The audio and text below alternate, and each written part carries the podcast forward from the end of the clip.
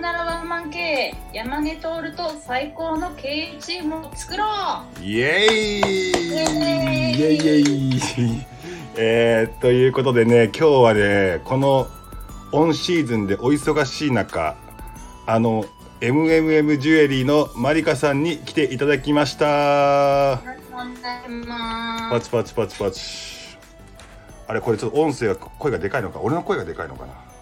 はいえごめんなさいではマリカさんえっ、とちょっと簡単に自己紹介をお願いします。まあ有名人なので皆さん知ってると思いますが自己紹介お願いします。お願いします。スタンド FM や雑褒めたまに雑に褒めるっていうことをやってる雑褒めのジュエリーデザイナーのマリカと言います。普段は MMM ジュエリーとあともう一つジェルマという2ブランドオリジナル個人のデイリーブランドを、えー台東区の、えー浅草蔵前あたりにアトリを構えつつ活動しています。はいありがとうございます。あのーおとついまで伊勢丹の1階でポップアップしてたんですよね。あそうです。新宿伊勢丹1回出してました。なんかちょうど誕生日も挟んだみたいでスタイフのみんなもなんかいろいろ駆けつけてくれたっていう話でしたが。そうなんですよ。なんと幸せたかのように誕生日でして。えどうだったんですか？う売れ売り上げは。この時期やっぱりクリスマスだから稼ぎ時ですか？そうですね。一応かジュエリーブランド自体は11月12月あたりが繁忙期に当たるのでうん。お客様もあれですよね。自分の今年のご褒美的な感じで気持ち的に買いたくなる時期なので売上的には他の時期より良かったです。なるほど。まあボーナスも出てるところはねっていう感じあそうですね。でも伊勢丹でポップアップってなかなかすごいよねあそうですね。私ブランド10年目なので、えーうん。それで伊勢丹の1階は初めてですね。あ今までは？えっとね7階と2階は出てました。7階と2階ってなんだっけ？新宿伊勢丹の7階と2階7階が催事場で、うん。あの今だと多分お歳暮とかそういうのが売ってるの大きい広場があって、うん。そこにジュエリーブランドが多分40とか集まってるような15歳児って呼ばれるやつに行ったり2階がなんかちっちゃなスペースがあってアパレルの横お洋服のちょっと片隅にあるみたいな感じで。うーん。でもあるんですよ。もちろん1階が人通りも一番多いからいいわけでしょ？いい場所ってことでしょ？伊勢丹新宿伊勢丹に関しては1階が一番いいですね。なるほど。でもすごいね。なかなかこうひ個人でブランドやってる人が一番行きたい行きたい出したいところじゃない？ポップアップとかあもうそうですね。私もずっとまああそこはジュエリーブランドやってるんだったら1回はもう通らなきゃいけないというか、うん。目標にしないといけないなとは思ってた場所です。なるほどなるほど。そんなジュエリーデザイナーのマリカさんにちょっとお仕事の話を。あの僕とマリカは マリカ通るっていうぐらいの中ではい。ちょちょやめてください。誤解が生まれる。こ そうですそうです。ちょこちょこあのみみんなでお食事とかはしたことがあり。そうですね。結構合ってますよね回数そううそうだね。回数的には。なんですが今日はちょっと真面目にマリカさんということで、えーっとお仕事の方面の話をいろいろ聞きたいなと。仕事の話もそこまでしたことがないのでちょっといろいろそうですよ。私もそんなスタイフだといつも収録若干先真面目にしてますけどあそうそう。なんか最近真面目にさむ昔はさ雑に褒めるジュエリーデザイナーっていうなんか あの謎の境地を えーと開拓してえ？あの大池君のドドンガ配信と並ぶ謎の 謎の褒めるってあれあれなあれなんだったっけ？人が入ってきたら褒めるんだったっけ？入ってきたら「よく来てくれました。今日も生きててめちゃめちゃ偉い! 」今日例えば今だったら14時なんで今これ。うん。14時間も生きてるじゃないですか。めちゃめちゃすごい。本当におめでとうございます。みたいなことをやってます。雑いで雑だね。雑だから。雑褒めなんで えでもそれからさ最近スタイフで結構クリエイターがどう生計立てるかみたいなところをあれは収録でやってるの？ライブでやってるの？あれはオンリー収録ですね。あじゃあ結構真面目な形でその自分が今までやってきたようなこととかでためになるようなクリエイターに向けてうん。こう、いろいろあのノノウハウとか考え方とかっていうのを配信してるの？そうですそうです。なんかタイトルとか見たらさああ確かに確かにっていうなんかそれもなんかななんだろうな。テクニカル的な話じゃなくてなんかマインド的な考え方とか気持ちの持ち方とかも含めてなんか配信してるよねと思ってるんだけど。うん、なんかまあ全般的なことを言っていけたらいいなと思ってるんですけど、うんうん。なんか最初私がスタイル始めて雑褒めしてる頃ってあんまりあのクリエイターっていうのかなジュエリーとかものづくりうん。してる人が少なくって、うんうんうんでなんだろう。それが徐々に人そういう私もアクセサリー作ってるんですみたいな人が増えてきたので、うんうん。せっかくだからちょっと私が今まで1年やって感じてきたこと収録残してもいいかなって途中から思い始めたので始めました。ああでもいいいいコンテンツだよね。多分やっぱ10年やってきたらそれなりに紆余曲折があってさ。うんうんうん、ちょっとこれから根掘り葉掘り聞こうと思うけどでもまあそういうのを今立ち上げましたみたいなねあの若手の子たちもどうしていいか分かんないっていう話もあるだろうしね。うんうんうん、そうそうそう。のためにもなると思うしなんかマインド的なことだと多分その山根さんが収録してるとか他の人もいっぱい言ってることと要は一緒だと思うんですけど、うんうんうんうん。なんか言う人によって多分捉え方変わるからまあ誰が言っててもいいかなっていうので気にせずやってる感じです。なるほどね。まあそうだよね。まあ最終的な大事な話ってしゅ超あのえっ、となんていうの？抽象的なところと一緒で。うん、一緒な気そうそう。それを誰が言うかっていうのとどういう切り口で言うかって話だもんね。うんなるほど。でもブランド10年目っていうことはちょっとこれ年バレても大丈夫なんですか？あ全然37歳になりました。早いな。早いな。はい別に隠してないですから。えじゃあ27の時に独立したって感じ？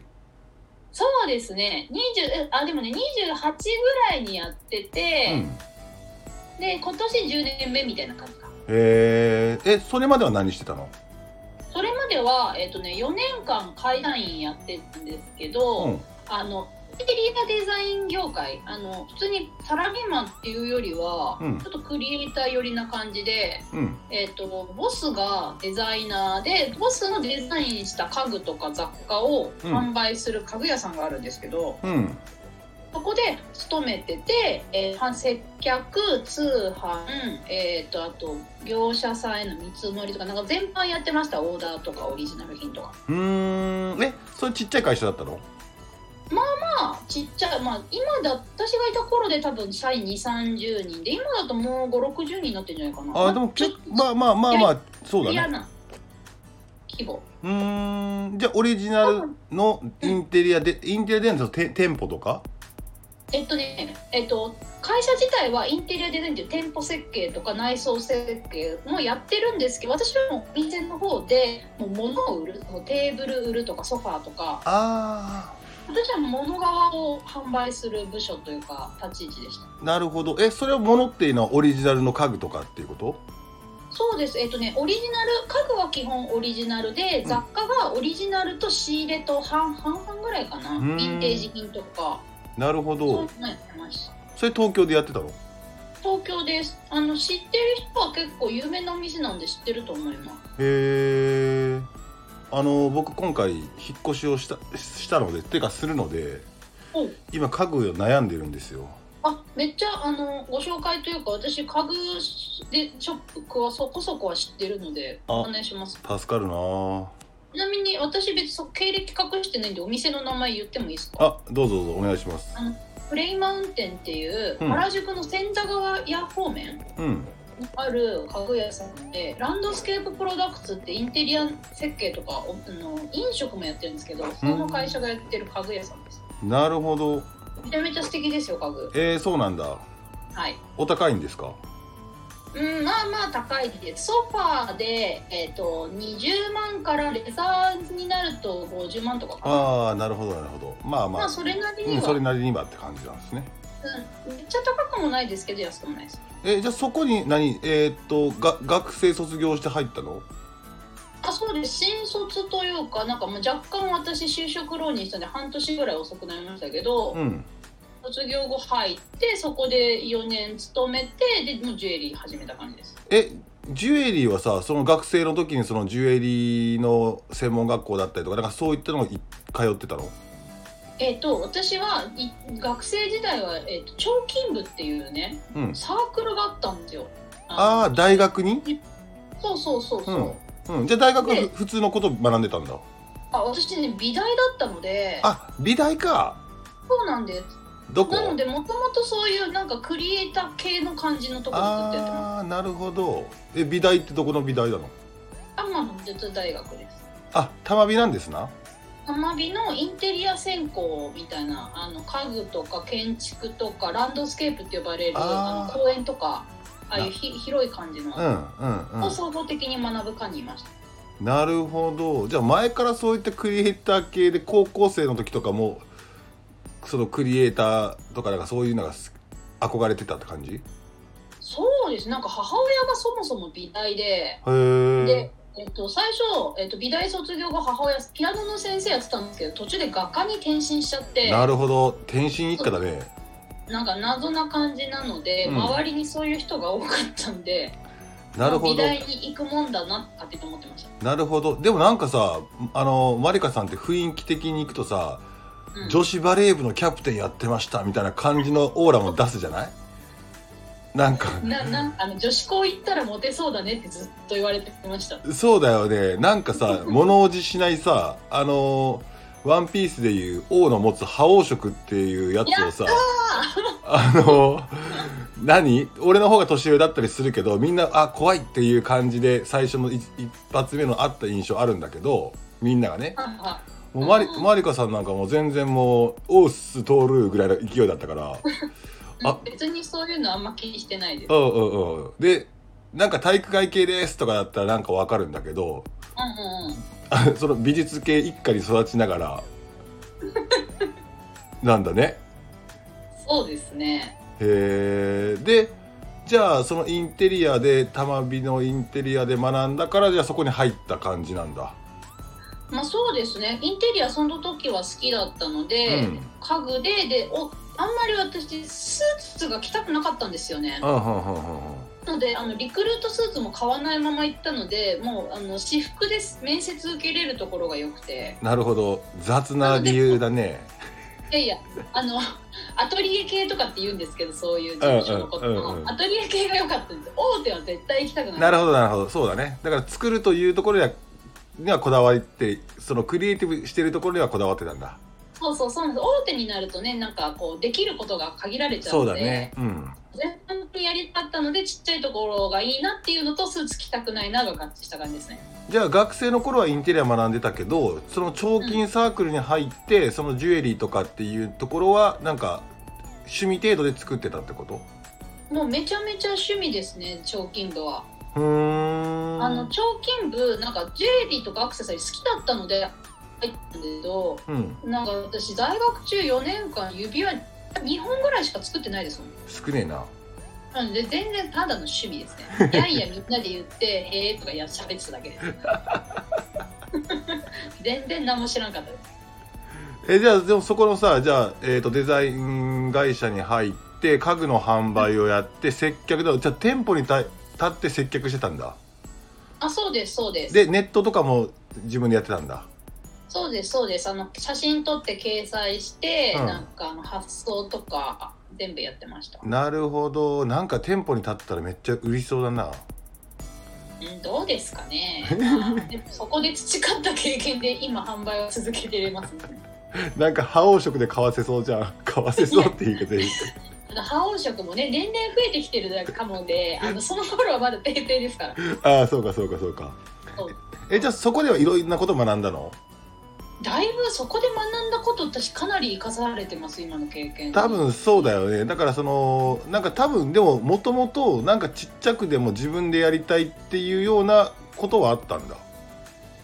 そうですね。なんかさらにそのそこの会社に面接面談うん。に最初あの入社の前の面接の時に社長面接みたいな感じで最初から。うんうんうんうんでその時にその社長に言われたのが、ううんちの会社はその長居する会社じゃないから、うん。常にあの自分が卒業できると何をしたいか考えながら働きなさいみたいなそういう会社だよみたいなことを言われてて。なるほどなるほど。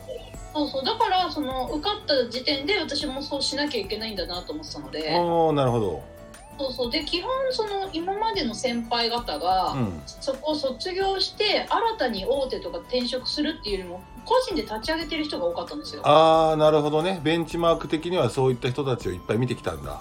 そうそうそう。なのでまあ刷り込み的な感じでうん。私もそうするんだなみたいな感じで漠然と考えながら4年間やってたので、うん。自分でやるしか考えてなかった。ですあーだからまあいろんな多岐にわたる仕事も別に苦じゃないしいろんなことを逆に学べるじゃんっていう意識でいろんなことをやってたっていうこともあるんだよねそしたら。そうそうそうそういうのはありますね。うーんじゃあ普通に接客もそうだし通販とかもそこでじゃあ、えー、とネットでどういうふうに売るのかみたいなやつの仕組みとかっていうのもなんか自分で立ち上げてやってたんだあそうあの自分で立ち上げるっていうよりも昔からその会社にあのあった流れではあるので、それを学ばせてもらってあの通販のお客様にはお手紙1通入れるんだなとか、タッピングも開けた時にただのコッポじゃなくて、うん。こう心躍るようなやり方した方がいいんだなみたいなそういうことを学ばせてもらいました。んなるほどね。なるほど。でそっからじゃあジュエリーに行こうって言ってジュエリーでもうすぐじゃあ独立って感じになったの4年後。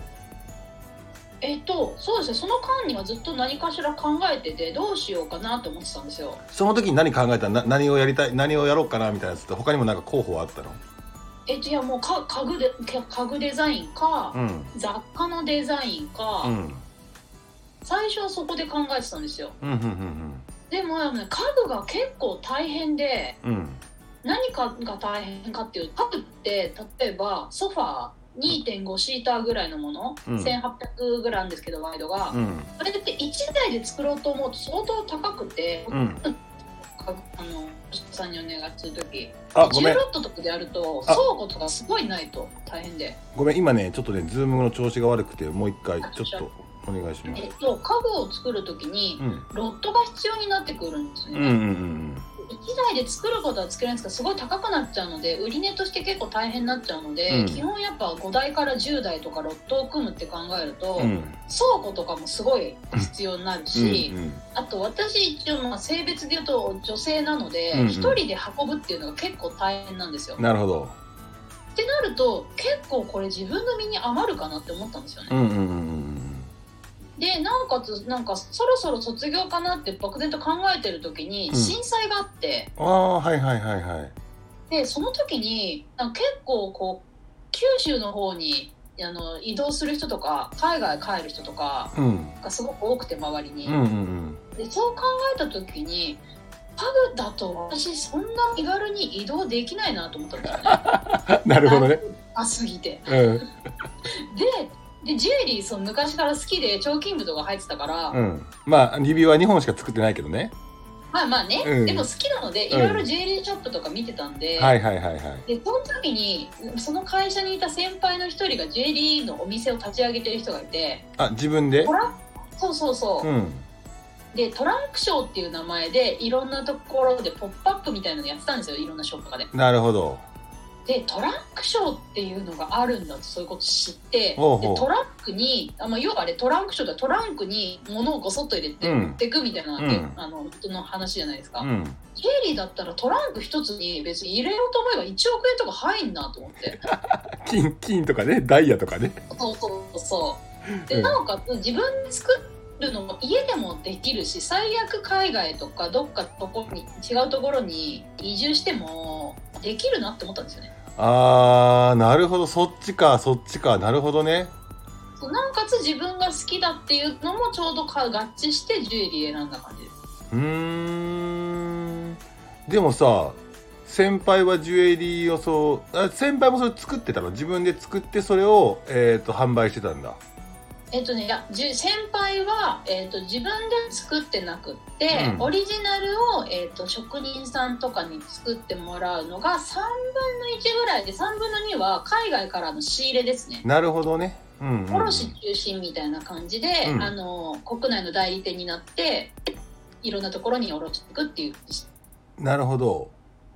でその先輩見ててであとはその、まあ、フフットワーク軽く生きていけそうだなっていうのと好きだなっていうのでじゃあジュエリーだって決めたってこと？うんそうですそうです。でもさそうは言っても右も左も分かんないわけじゃん？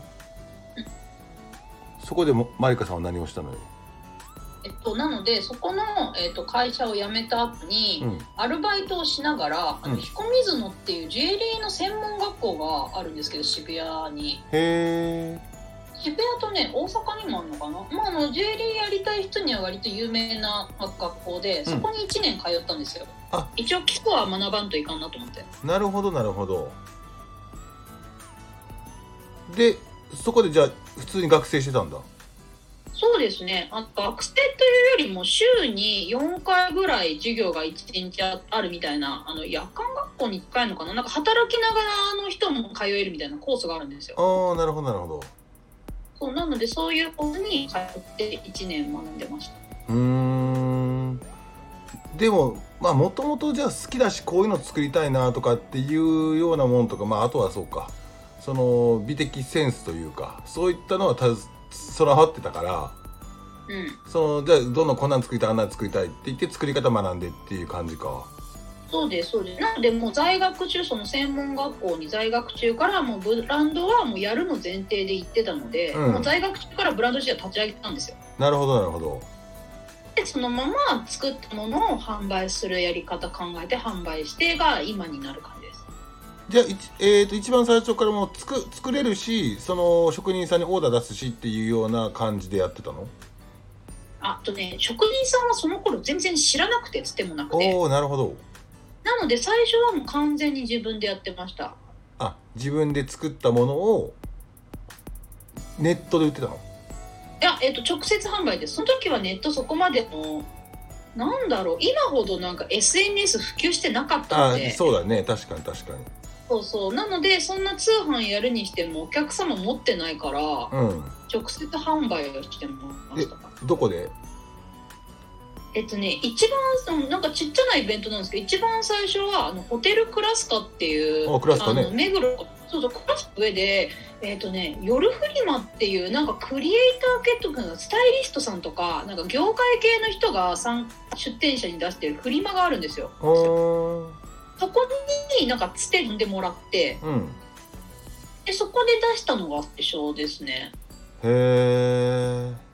でなんかそういう流れでその後あのニュージェリーっていうなんかイベントがあるんですけどジュエリーの。はいはいはい。もともとそのホテルクラスカで毎年やってるイベントで、うん、そこ私最初バイヤーとして行ってたんですよあのお店の働いてる時に。ああなるほど。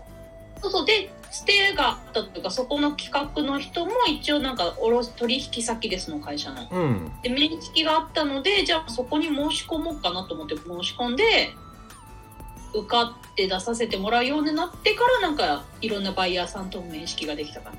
うん。でいろんなとこ呼んでもらってっていうのをちょこちょこやってました。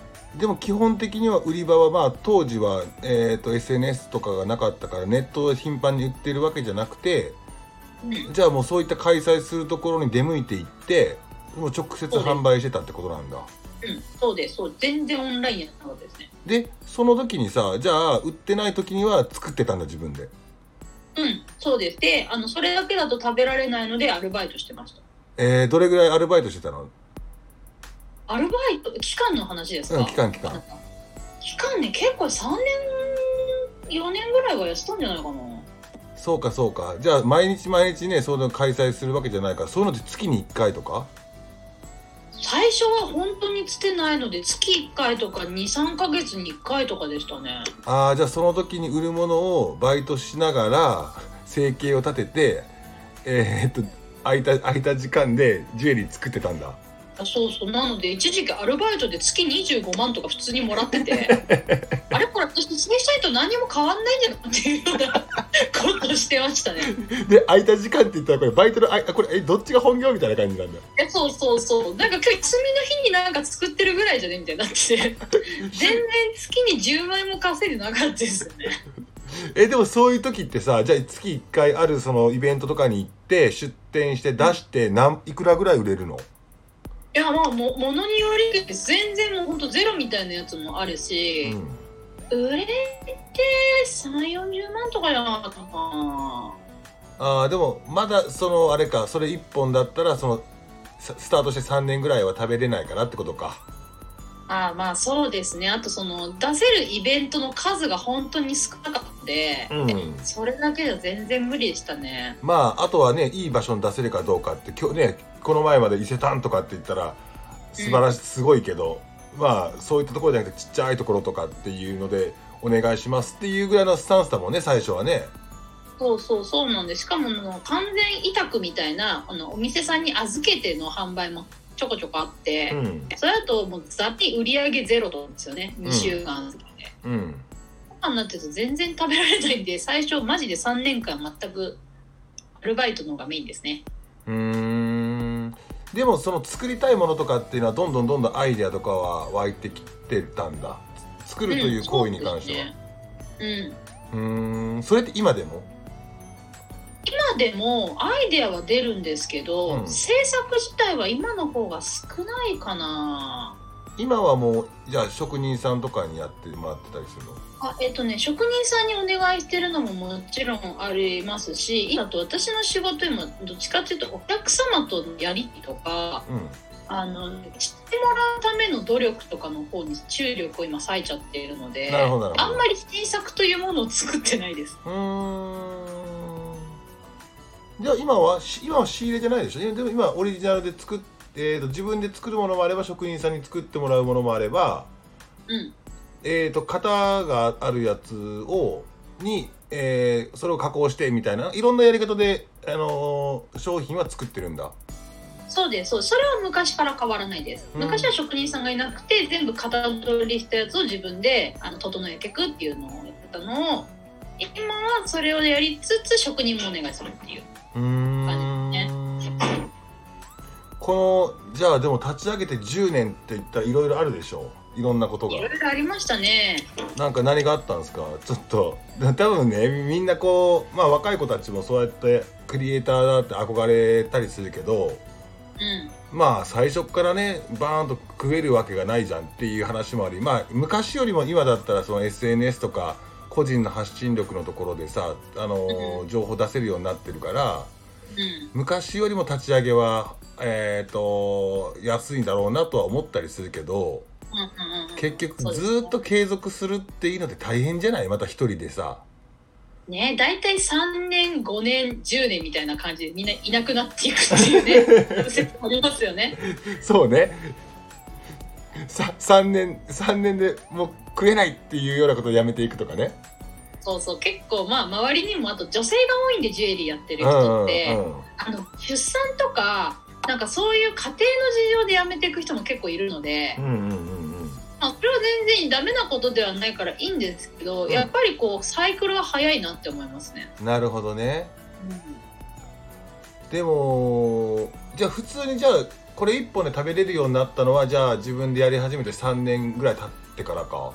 うん、そうですね。今ね今までのイベントをまとめてるファイルを見てるんですけど、うん。4年目からイベントが結構増えてますね出店の。どれぐらいなのそれ？月に？23えっ、と一番多い時で年30本ぐらいイベントしたのでうん。月に2回ぐらいはイベント出てる感じです2、その3回。1回っていうのは1週間とかもあれば3日とかもあれば？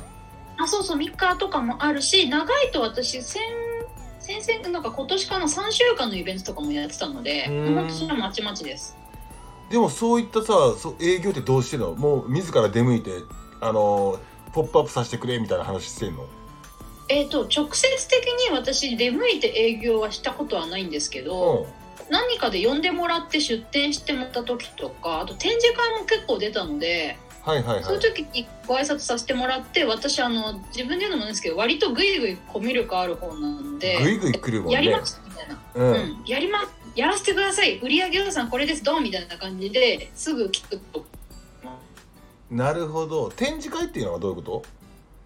展示会があのギフトショップああそっかそっかそっか。ああいうバイヤー向けの展示会に結構その今だと百貨店とかそういうショッピングの人が来て、うん。あのポップアップとか探してるんですよ。うんなるほどなるほど。なのでそういうところで名刺交換した方に営業かけてとかですね。営業強そうだもんね。グイグイグイグイ行きそうだもんねまあ嫌がる人は嫌がりますけど意外とみんな嫌がらないんでグイグイああでもなんかマリカさんのそのグイグイ具合ってさなんか悪いグイグイ具合じゃないじゃん。あのーあのその慣れ慣れしさがさ失礼な慣れ慣れしさじゃないというかさあまあまあ若干ギリギリを狙そうってるかギリギリを狙うってね。コミュニケコミュニケーションの一番大事なところはギリギリのところを狙うってことだもんね。あんまりなんかよせよせすぎるとずっとそのままよせよせしいんです。なので最初も山根さんも通るってあえて呼んでるそうそうそうそうだからそこのさ線線のところでさそこのギリギリのラインを行くから印象に残るしさ。ね。なんかよ それはね僕も意識して僕も年上の人をあの相手にしてるんで普通に下に,、うん。下に入っちゃってもさ絶対あの、まあ、僕の場合商売的にも下に入るべきではないと思ってるし上に行く上に行く必要はないけど対等にってなった時には年配の方にはそれなりにちょっとリスクを持ってさ攻め込まないとさっていう、まあそうですね。だしそういう方が可愛がってもらえること多い気がするんですよ、ね、ああそうそうそうそう。本当そうだよねなのでなんかあんまりなんだろう例えばすごい経歴の人とかすごい例えばイケメンの人とかも全部そういうの抜きにして喋る。あ無視。あみんなでそこ褒めるじゃないですかうん。周りの人って、それと同じことやっても何も残んないからうん。全無視して普通に喋ります。そうだよね。だからね生命エネルギーがすごいんだよね。生き生きるエネルギーがマリカからはか感じまくるんだよな私ね多分ねあの一人で無人島行っても生き延びれる自信ちょっとあるんですよね。生きそう生きそう。んすごいねサバイバルしたくて一時期サバイバル動画ばっか見てました。う あのあそうそう。でもさ、はい。ああそこ今のさえっ、とあれどこになるの？浅草になるの？うん朝えっとね駅でいうと銀座線の田原町駅が最寄りなんですけど、うん。まあざっくりその浅草の一個手前の駅なので、うん。浅草と鞍馬駅の間ぐらいみたいなう感じ、そこにアトリエ兼ショップを構えてんだよね。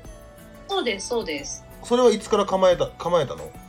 お店自体にしたのは去年の、うん、と5月です。あそうかそういうことなんだ。そうです。え今まじゃあそれまではどこで作ってたの？そのアトリエ的なところはえっと一番最初は本当食べれない時は自宅でやってて、うん。途中でもうこれ一本にしてからは渋谷のあの代々木公園のあたりにうん。事務所を借りてて。へえでそこからちょっとまたあの御徒町がねあのジュエリーの街で業者さんとかがいっぱいあるエリアなんですよ。なるほどなるほど。でその渋谷のあたりから御徒町で移動すると結構1日かかっちゃうんですよね、うんうんうんうんっていうのがすごい時間のロスだしなんか職人にしっかり会いたいなと思ったので、うん。その御徒町付近に移動したかったので移動して、うん。でなんかたまたま借りた物件が店舗物件だったんで、うんうんうんあじゃあお店にしようかって言ってお店作った感じ。あそういうことなんだ。うん。でもまあでも毎日行ってアトリエとして、まあ、作ったり事務作業をしたりいろんなことやっててうん。お客さんが来たら見せて販売するって感じ？あえっとですね店全然開けてんですよ。あそういうことかそういうことか。そうそうそう。基本お正月の土日のみにしていて。うん。で平日は、えっと作業をするっていうスタンスにしてるんですよ。でなおかつ「ポップアップ入ったりとかその例えばこの間の伊勢丹だと結構もうがっつり作り込みしなきゃいけないのでその前の週とかも休みにしてたんですよみたいなああそういうことかそういうことかそうそうそう。なんか出荷とかいろいろあると土日にちょっと出荷しないと間に合わなかったりとかがあるのうで、んうん。なので開けてない時は本当ゼロ回ですね。オープン日付。きあそういうことなんだね。うんでもさ、うんあのーポップアップやりますって言ってもうん。えー、と今だったらスタンド FM とかで、はまあ、個人的発信もしてたりするじゃない、そういうところでスタイフの人が来てくれて買ってくれてとかであるかもしれないけどその、あとはまあ昔の個人でもうついてるお客さんが来て「ポップアップするんだったら行く」みたいな話なんだろうけどうんうんうん。そのお客さんがつくまでっていうのってどういう活動をしてたの？えっともうそれは本当地道にその「ポップアップに出て、うお客様情報をいただいてっていう感じで、うん今とた大して変わんないんですけどあとはまあ SNS ちょっとずつなんかインスタとかが普及されてきてからはそっちの SNS 活動もしてって感じですね。なるほど。あれ、えーネットで普通に販売してる率と,、えーとうん。まあ、店舗とかポップアップとかで売ってる率で言ったら、圧倒的にポップアップとかの方が大きいんだ。もう大きいですね。うーん。ウェウェブの方からはちょこちょこって感じ？ウェブの方はほとんどないんじゃないですかね。あ一回買ってくれたお客さんがリピートでとかっていうような時はあるけどか。うんそう大体そうだと思います。でなんかそもそもオンラインショップあんまり力入れてなくて最初、うんはいはい、あのコロナになってからあのポップアップできない時期とかがあったんで、うん、ちゃんと頑張っただけでそれまでは全然でした。あそういうことかそういうことか。で月にだって1個売れるか売れないかとかでしたよなるほどね。プうんでもさこれ昔と違ってうん。今の一人でやってるそのクリエイターの人たちって大変だなと思うのはうん。その昔だったらそうは言っても、まあ、リアルしかない時、まあ、ウェブがここまで発展してない時だったらうん。本当に「ポップアップの場所を確保してそこに行ってっていうある程度シンプルで作ってそこに出して売ってみたいな、ある程度シンプルでおお客さんつけてみたいな話なんだけどここ最近じゃあもう SNS って言ったらじゃあインスタだツイッターだっつっていろんなツールが出てきていろんなものを攻略していかないとさうんうん。いけなかったりもするじゃない？それをまた一人でやったりするじゃない？そうですね。そういうのってなんか昔に比べてちょっと心折れない？あここまあ大な大変なんでやることいっぱいあんなって思います。ただまあその分昔よりもなんか個人の発信で食べれるというか、うん。あのお客様来てくれるようになるし昔って広告打つの1本100万とかじゃないですか。そうだね。うんうんうん。っていうのがほぼ無料でできるだからまあラッキーかなって私はどっちかと思ってます、なるほどね。なるほどねうん、だしそれが今後どんどんしなんか進んでいくと思うんで私の今後の自分の仕事はそういう SNS とかそういうあの集客というかうん。お客様とのコンタクトの方を中心にしてもう販売とか制作とかはそういうまたプロというかスタッフとかにお願いしていこうかなみたいな考えてる感じです。なるほど。あのでも今回さそのまあなんかこうこういう切り口で読み解くとなんかやらしいなと思うからあまり、うんまあ、誤解をこれリスナーさんにも誤解をしてほしくないんだけどはい。あのうまいことスタンド FM を活用した個人クリエイターだなというふうにも見えていてああそうなんだ。なるほど。あのスタンド FM 普通のその SNS とかっていうのもスタンド FM って音声でうん。コミュニケーションのなんかが深いというかその人たちと。で音声だからまたリアルに会いたいっていう欲求も自然にこう生まれるのはこうスタイフやってるみんなだったらなんとなくわかるじゃん？うんうんそうですねねライブで仲良くなってコメントし合ってなんかねあじゃあリアルで会いたいなみたいなところで。でマリカさんの場合は自分で配信もしてるしさライブとかで。でコミュニケーション取ったら結局何やってんだろう？あそうかジュエリーなんだって言ってなんかファンを作った時段階でじゃあ私ここで「ポップアップします」って言ったら会いに行きたいしうんうん。なんかマリカさんってどういうもの作ってんだろうって言ってこうえーっと足を運びたくなるしでその1週間の期間にじゃあなん誰みんなも来るってなると「えあの人も来るの？この人も来るの?」みたいな「じゃあ行こう行こう」っていうようなムーブメントもできるじゃない？うんうんうんそうですね。で行ったら行ったで今日マリカさんのところ行ってきましたみたいな。んでこれ可愛くないですこれ買いましたって勝手に PR してくれるじゃん？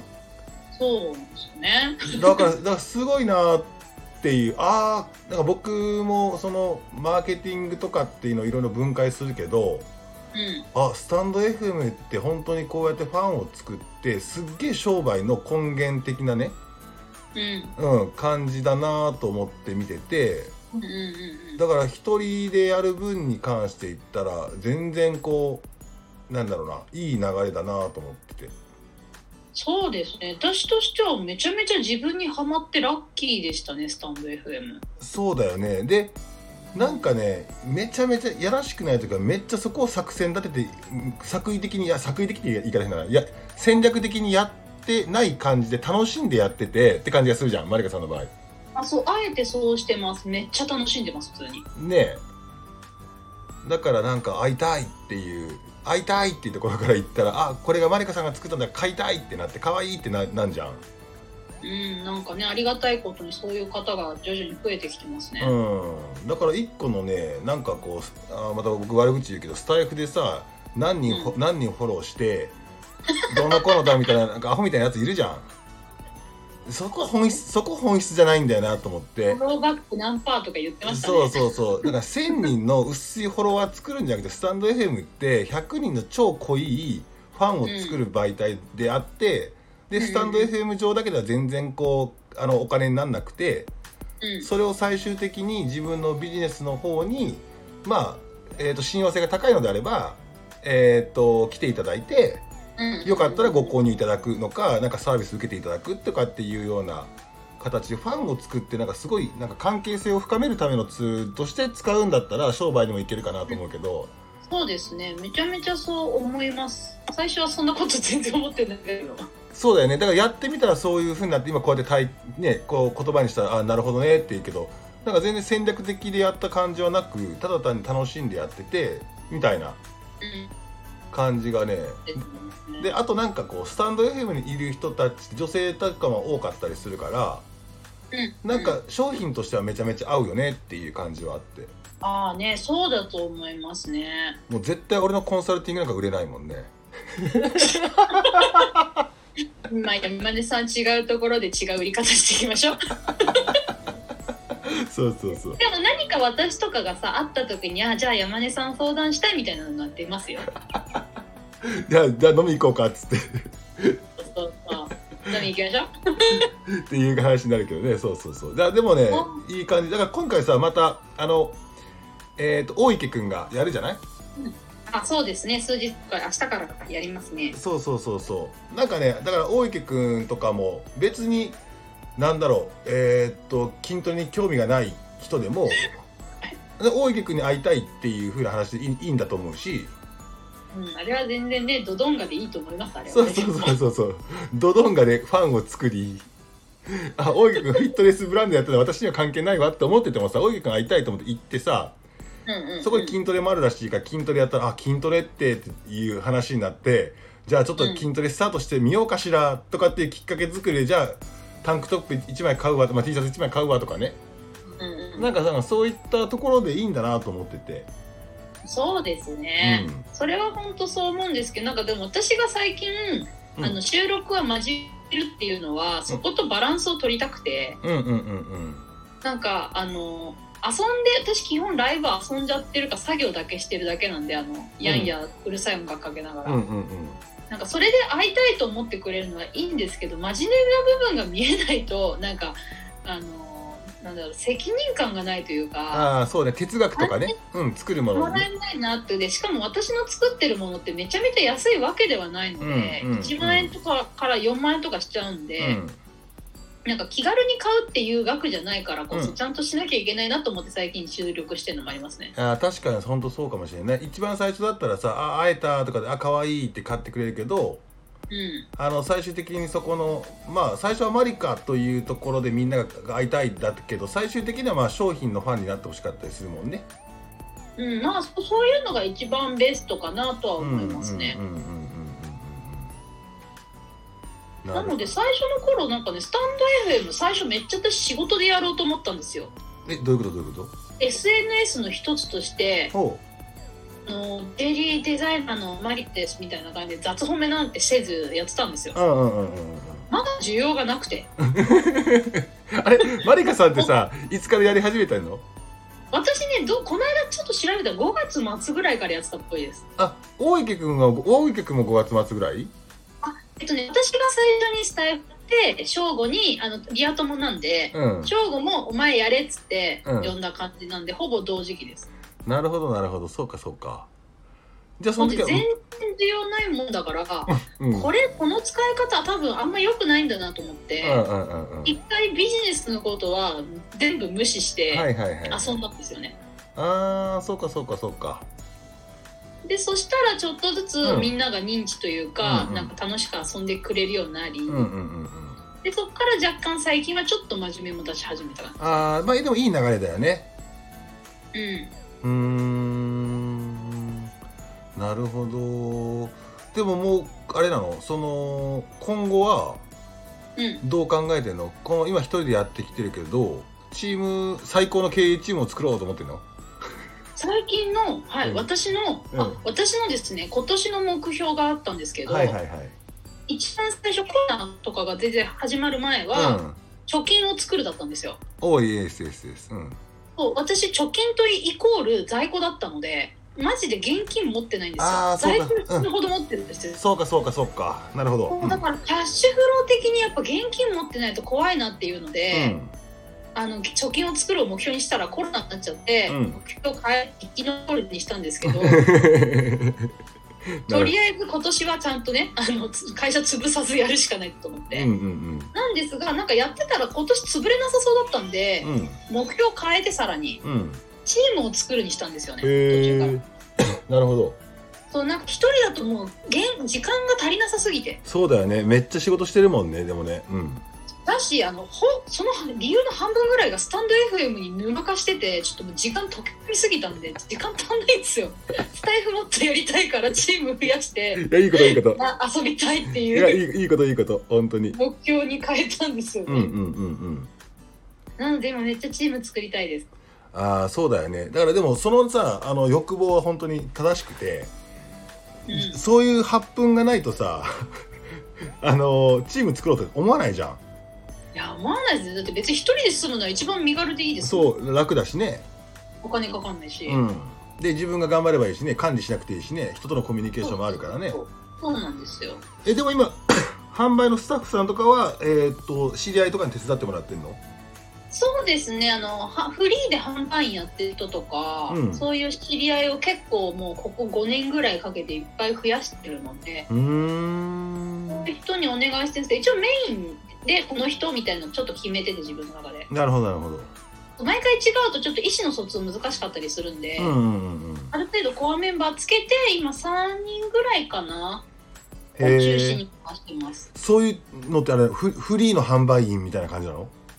あそうですそうです。もうあのかいそういうほなんか販売員会社とかは入れずにフリーでやってる人がいるんですよ。そう。いうことか。なるほど。うっていうのでちょっとずつ増やしてます。ーん。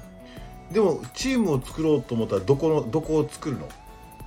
えっと販売とあと最近は制作を職人以外もやっぱちょっと自分の身近でやってくれる人が欲しくてあの指示とかがやっぱなくなって。なるほどなるほど本当にちっちゃなこととかがいっぱいあるんですよ、うん。あのタグを作るとかね。うん。切るとかうん。貼るみたいな、う職人にお願いするまででもないこととかもあるのでんなるほど。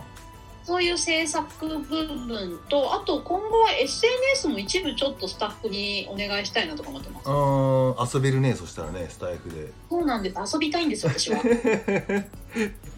欲望に純粋でよろしいねはい。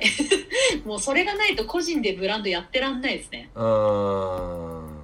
でもさ本当に一人でやるのって結構大変じゃない？10年なんか奇跡的じゃない？いやーよく頑張ったと思いますよ私。あれこれってさ消えていく人はさなんで消えていったりするの？消えていく人は、うん。えー、とまず最初も言った、えー、と女性の場合出産お子さんが生まれたりとかあと家族の理由、うん。あの多分介護とか何かしらがあると思うし旦那さんが転勤しちゃったとか、うん。まあ、そういう理由で辞めていくかえっ、と売れあんまり売れないから他の仕事始めちゃったか。ああなるほどね。が多いからもはやねなんで消えもう消えてっちゃってるかわかんないんですよねどういう理由か。うん。まあもしかしたら立ち上がってもなかったのかもしれないねな可能性もありますね。なんかで途中で飽きちゃってるとかもあるかもしれないし。ああなるほどなるほど、ちょっとそういう人は特に私もあんま追わないので、うんうんうん言うまではわかんないですね。なるほど。でもさちょっと真面目な話をいくとさうん。こう作ってるもの提供してるものはジュエリーなんだけどうん。その向こう側で提供したいものってのは何なのよ？えーっと私はたのたのもうすごいふわっとした言い方なんですけど楽しいを提供したくて、うんうんうんうんその楽しいも、えーっとすごいファッションなんていうのファッショナブルっていうか若い子とかに提供するんじゃなくて、うん。一回それを、えーっとちょっと諦めそうになってる人に提供したいんですよ。へえうんうんうんなんかうちのお客様層って、えっと若い人だとまあ20とかいるんですけどメインが40とかな50とかなんですよ。おおそうなんだ。あと私も年上の方うん。が結構多くて、うん。でそうなると、あのーお子さんいたりとかも多いのであと介護とかいろいろお仕事でうん。もうなんか手とかポロポロって体型も昔の若い頃よりちょっとこうがっしりしてきてっていう風に、おしゃれを諦めている感じの人多いんですよ。なるほどなるほどなのでそういう方にあのジュエリーとかをつけることでもうやっぱ楽しいんだよみたいなうん。のを伝えたいなと思ってます。じゃあ若干やっぱりなんか遊び心があったりちょっと変わったユニークなデザインだとかっていうのは、うん。ままあ若者たちがね好むっていうのもあるかもしれないけど逆にその諦めかけてる人たちにもう一度あの楽しさをみたいなところもあるんだ。そうそうそう。あとも私が作ったキノコシリーズとかってあの、うん。あの食べ物のキノコをモチーフにしてるシリーズがあって、うん。そういうマニアックなものこういうのってやっぱいいよねみたいな。うんうん楽しいなみたいのを思ってほしいなと思いますね。うん。そういう意味で言ったらそのジュエリーのアイデアとかどんどんどんどん出てくるんだ。出てくるというか飽きないんだ。飽きないですね。しかもなんか年々私幅広げちゃってるからあの最初はキノコの猫作ってたんですけなるほどど途中でパールが楽しくなってきたあらあはいはいはい。変わったての珍しいパールをすごいやってて、うんうんうん。で途中で天然石楽しくなってきて天然石のブランドそのジェルマっていうのは天然石専門のブランドブランドで、そっちも立ち上げちゃったから、うん。めっちゃ広くしててもう忙しいです。在在庫もね いるいるからねそうなるとね。在庫やばいっすようちも。めちゃくちゃ持ってる。もうほんと大変本当に貯金は今年そんなにできなかった。あのバランスシート的に言ったら資産にあれはあるけどね。そうなんですよ。現預金になってないってやつだね。そうなんです。在庫はあるが金はない。でもまあ在庫ないと大きく売れないしな。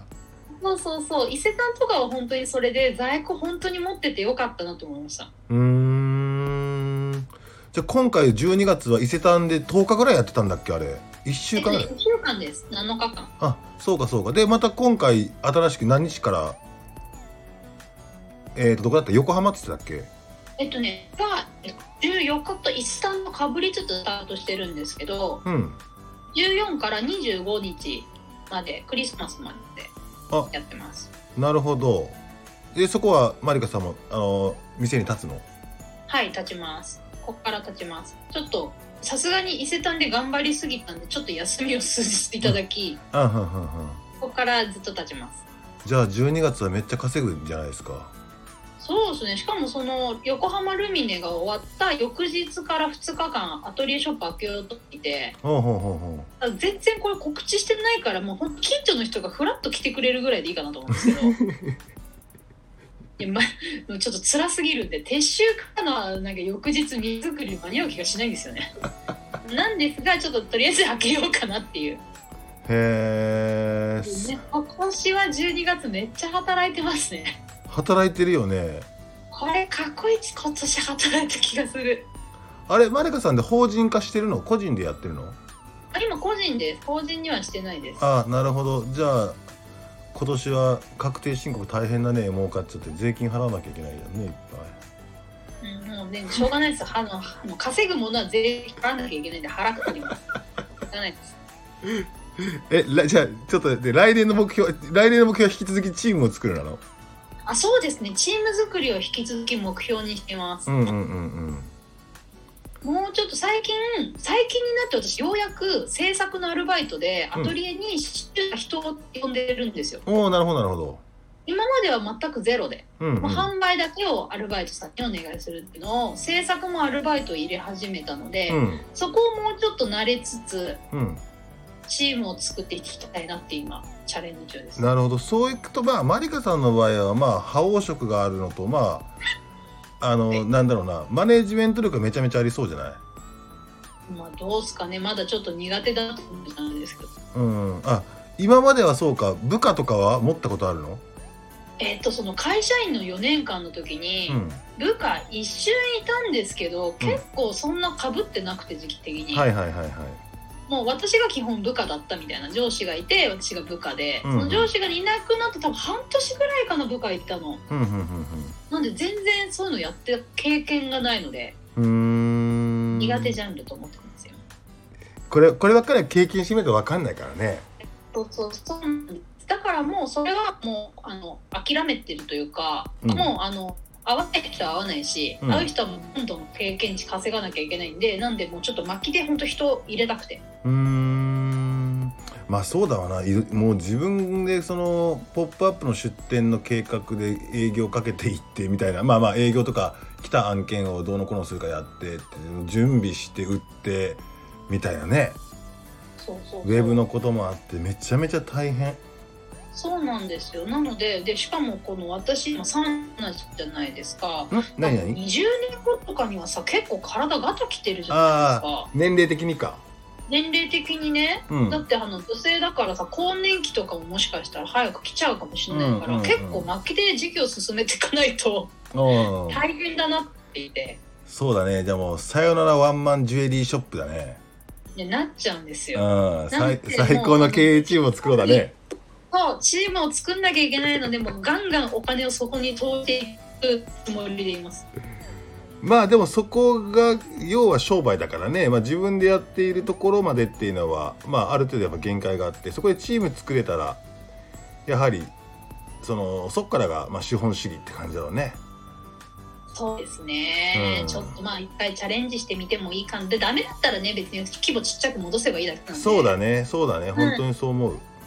そうそう。だから体力とか体が健康で元気なうちに一回行けるとこまで行っとこうかなっていううんうんうん感じ、うんうんうんうんうん。まあでもマリカさんはエネルギー量があるから 多分やそうそうそう。そうやりたいことを我慢するっていうことよりもやりたいことをとりあえずやってみるっていうところでとりあえずやったらバツンと壁ぶち破っちゃったみたいな。あーあっちの世界行っちゃったみたいな感じがするので。あそうですね、うん意外と意外とみんなやんないんですよねあー確かに確かに。だからあの意外とダメ元で行った私がそれで残っちゃったってだけなとこも若干あるんですけど、うんうんうん。もっとやったらいいのになって思います。これえっ、とね今ね56分30秒の残り少ないんですけど、はい。多分、まあ、聞いてるかどうかですが聞いてたらこの若手のこの一人でいやクリエイターに立ち上がりましたとかいう人たちに、10年選手のマリカさんがアドバイスをするとしたらどんな感じになるんですか？えっと簡単に心折れずにガンガン行こうぜって感じです わかりやすい。うん、もうそれがに尽きる根性マジで大事。なんかちょっとスポコンみたいでなんか嫌なんですけど昔はね。それ耐えるみたいなあの感じ。ただもう一人でやるのは耐えるばっかりなんで。そこで心折れてるなら会社になった方がいいですよ。本質言うね。確かにそうだ。だっていや私だってできればお給金毎月欲しいですよ。うん、そうだね。それが得れない楽しさが絶対あるから一人でやるって。それを得たいんだったらまあ頑張ろうってそうだね。その自由っていうことに関しては？自由めちゃめちゃ楽しいでだって自分がやりたい方向に舵取れるんですもんそうだよね最高ですようん。だから自由と責任がもうワンセットでやってきてるからってことだもんね、絶対に。うんそうでも責任なんて大人になったら取らなきゃいけないもんなんで、うんうんうん、うん。責任っていいんですよ絶対できるから、それより私は自由が楽しいですねうん。いやそうなのよなだからポンともうこうやってねあの一人で独立してクリエイターですってやりやすい時代だだからこそさ、うんあやめたってまあ別にやめてもいいんだけど、うんやめてもいいと思います、うん、でもまあ一回経験してみるってのはいいけどそうやりきろうと思ったらやっぱ根性だって話だよねうん、それは絶対必要ですね。だってもううちの商品とか全然可愛くない、高いとか、えー、何受けるってよく言われます、ね。ななんでなんでこの受けるよ。なんでこのふざけたキノコのジュエリーがこんな高いのとかでそうそうそう。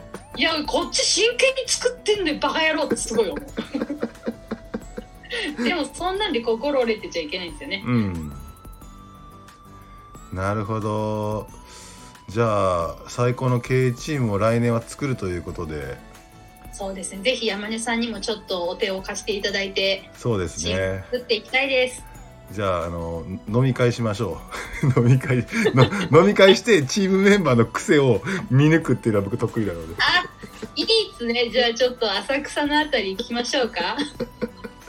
そうですねいやー今日はあのこんなにお忙しい12月の時に、いやいやいや、ちょうど今日はいい感じに合わせていただいてありがとうございました。えーありがとうございましたあのーすぐこれアップしようかなと思うので宣伝も込めてそうですね。ぜひ、あの、明日からは、えー、IVTT 大池志向のイベントと、えー、私、横浜ルミネの、えっ、ー、と、ユナイテッドアローズ前の、や、屋外のところにいるんですよ。なるほど。コンコース沿いにおりますので、ぜひいらしてください。了解しました。今日はゲストは MMM ジュエリーのマリカさんでした。ありがとうございました。ありがとうございます。